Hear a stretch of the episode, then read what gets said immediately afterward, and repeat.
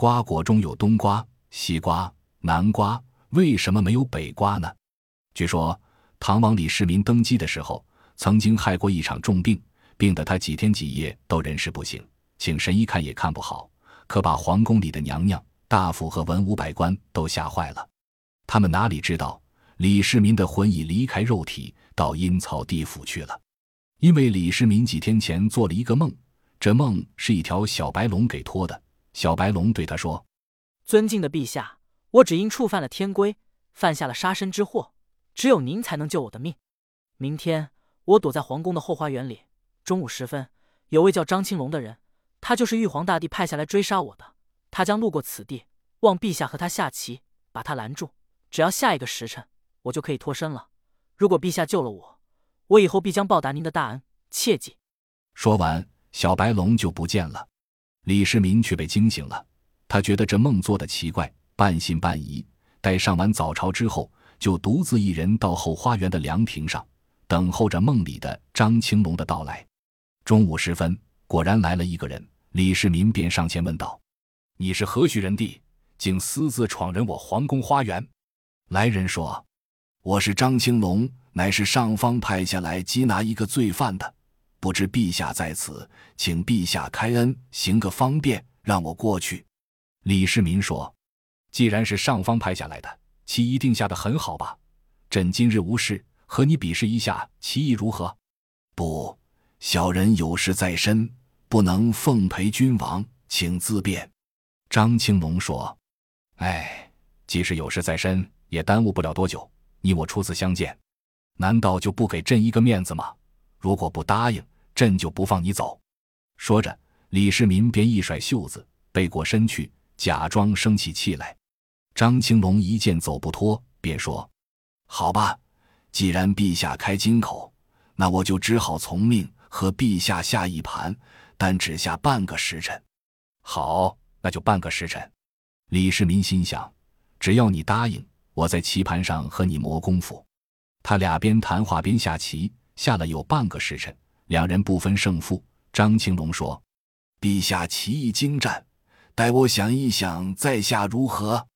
李世民说：“好吧，我也有点累了，你我休息一下在下也不迟。”李世民心想：“你不走就行，眼看时辰就要到了，你就不会杀小白龙了。”可张青龙呢？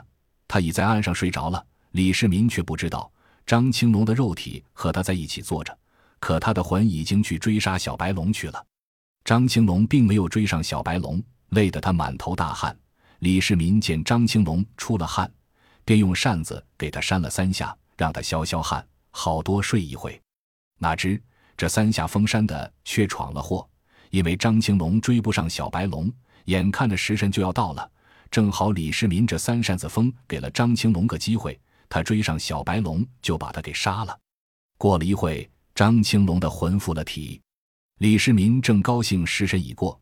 这时候，张青龙也醒了，便说：“陛下，时候不早了，我这就告辞了。多谢陛下奉陪，您该回宫休息了。”李世民以为张青龙没有杀死小白龙，一定是回去领罪去了，就说：“好吧，既然如此，朕也该回宫了。来日方长，你我后会有期。”说完，两人就分手了。当天夜里，小白龙的魂又给李世民托梦了。小白龙说：“陛下，我告诉你，我已经死了，而且是你把我害死的。眼看时辰就要到了，千不该万不该，你不该在最后借他三扇风之力，让他追上我，把我给杀了。我要到阎王爷那里去告你。”李世民被吓醒了，他不敢相信这是真的。经过这一下，他就病了。病倒之后。夜游神就把他的魂给勾到了阴曹地府阎王爷面前。阎王爷说：“李世民，你可知罪？”李世民说：“我在阳间为君，不知在阴间触犯了什么罪。”阎王说：“你乃阳间的一国之君，为什么要管阴间之事？前天小白龙托梦与你，望你帮助他，你不帮也就算了。”为什么还借给张青龙三扇子风杀死小白龙呢？李世民就把小白龙如何托梦，又如何拦阻张青龙，又为何给张青龙三扇子风都说了一遍，然后又说：“阎王，我在阳间只知阳间之事，却不懂得阴间的事情，请恕罪。”阎王说：“既然如此，我念你不懂阴间的事，就不加罪于你了。但是我有件事让你去办。”李世民说：“何时请讲？”阎王说：“我们阴间有冬瓜、南瓜、西瓜，就是没有北瓜。听说你们阳间有，你回去后能否让别人给我送来？”李世民说：“只要阎王放了我，我回去后一定让人给你送来。”阎王说：“那好，来人拿，让他附体。”小鬼应声是，然后便把李世民送了回来。他醒来后，立即吩咐张贴黄榜。召集能为李世民到阴曹地府送北瓜子的人，愿去者赏银万两。黄榜贴出后不久，有一个刘全的光棍汉借了黄榜，兵丁立刻带他去见李世民。李世民问：“你叫什么名字？为什么不怕死呢？”刘全说：“我叫刘全，因为去年我的妻子得病死了，我们夫妻俩感情深厚，她死以后，我也就不想活了。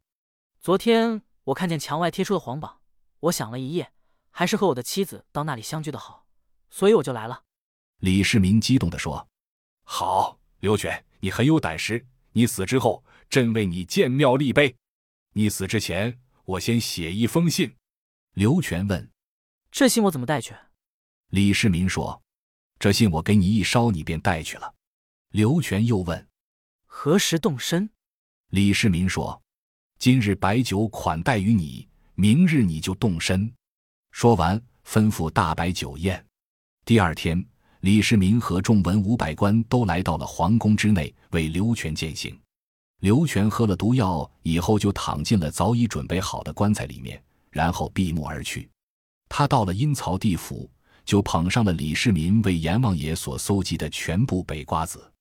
阎王爷很感激李世民，更吃惊的是，刘全这个村夫胆子竟这么大。敢到阴曹地府来，他想刘全既为我效劳，我应该让他附体，便说：“刘全，你为我送北瓜子有功，我想让你附体，怎么样？”可刘全说：“阎王，我一来是给你送北瓜子，二来是和我妻子团聚的，我不想回去。”哦，你妻叫什么名字？我妻叫王金莲。阎王立即命令判官查一查，可有此人？是判官叫崔武军，他查了一会，便说回报阎王，确有此人。他来阴间快两年了。阎王说：“我念你送北瓜子有功，我让你和你的妻子一起回到阳间。”刘全说：“我妻死去快两年了，他的尸首早已腐烂，怎能回得去呢？”阎王说：“刘全，我给你的妻子借尸，把她的魂还到别人的尸体上。”这样叫你夫妻团聚，你看如何？刘全忙跪倒在地，连连磕头，多谢阎王开恩。如果能让我夫妻团圆，就是下辈子让我做牛做马，我也心甘情愿。哈，好，崔武军，赶快查一查，现在谁到寿了？是。崔武军忙答应，回报阎王，李世民的妹妹已到了寿县。阎王说：“好，刘全，我先送你回去，回到皇宫。”你看到李世民的妹妹，那定是你的妻子。你快将眼睛闭上。刘全闭上眼睛，就回到了阳间。再说，李世民把刘全送走以后，就吩咐把刘全的尸首同棺材抬到宫殿之内，三日之后再埋葬。刘全死后第二天，李世民的妹妹到花园赏花，后边跟随两个丫鬟。刚走不远，李世民的妹妹便摔了一跤，昏迷不醒了。两个丫鬟这下可害怕了，有一个丫鬟忙去报告李世民。李世民听后，忙到后花园，看见妹妹躺在地上，便上前扶起妹妹，呼唤着，拍打着。不一会，李世民的妹妹醒了，他左右看看，却谁也不认识。李世民忙说：“皇妹，你怎么了？怎么连皇兄也不认识了？”李世民哪知道这不是他妹妹，而是刘全的妻子王金莲。他好半天才说。我不是你的妹妹，我是刘全的妻子。这时候，刘全也清醒过来，他从棺材里爬了出来。爬出来后，把宫里的人都吓跑了。刘全一直朝花园走来，他。他来到李世民跟前，李世民正问妹妹：“可妹妹呢？皇宫里的事一概不知。”李世民不知道妹妹得了什么病，一回头见刘全在他跟前，可把李世民吓坏了，忙问：“你是人还是鬼？”刘全见把李世民吓成这样，就把到阴间的事一五一十的说了一遍。可李世民不相信妹妹是刘全的妻子，但他问刘全家的时候，妹妹却能说出刘全的家住哪里和屋内摆设。李世民相信了，可尸体却是妹妹的呀，他怕以后误会，便认刘全做妹夫，王金莲做妹妹，仍然留在皇宫。刘全也在宫内做官，和他的妻子过着甜美的生活。从那时起。人间的北瓜子全送到了阴曹地府，所以人间只有东南西三种瓜了。